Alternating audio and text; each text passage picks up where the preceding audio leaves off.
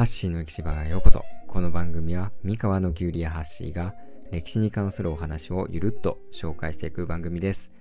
えー今回はですね、ギリシャ神話のお話でアキレス腱の語源となったエピソードを紹介していきます。えーアキレス腱というとどんなイメージがありますか？まあなんとなく大事な部分とか痛めると致命的みたいなイメージがありますよね。まあ、そんな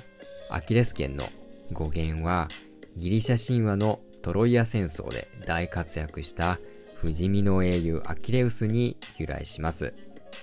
このアキレウスという人、生まれてすぐにですね、母親によって、え浸かると不死身になれるという川にですね、頭の先から全身を浸されてですね、不死身の体を手にしました。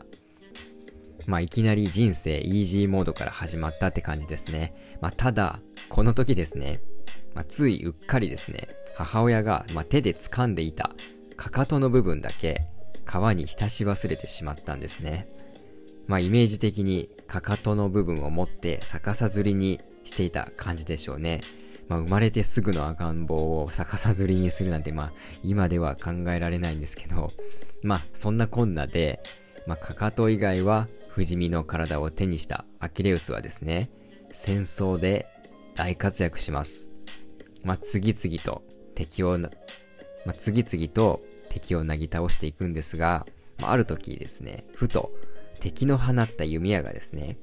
唯一の弱点である、かかとに当たってしまいました。まあ、百戦錬磨の英雄、アキレウスですが、まあ、なんとこの時の弓矢が刺さった傷がですね、原因で亡くなってしまいます。